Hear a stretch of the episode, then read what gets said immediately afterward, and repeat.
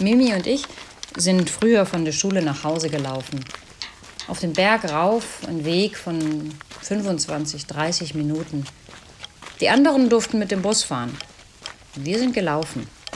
Und wenn der Weg zu lang und zu langweilig wurde, dann haben wir uns manchmal einen dicken Stock vom Boden aufgehoben und den Stock über alles, was an uns vorbeistreifte, hüpfen lassen. Und dann konnten wir auf dem Klangteppich, der sich dadurch vor uns ausbreitete, viel schneller und angenehmer bis nach Hause kommen.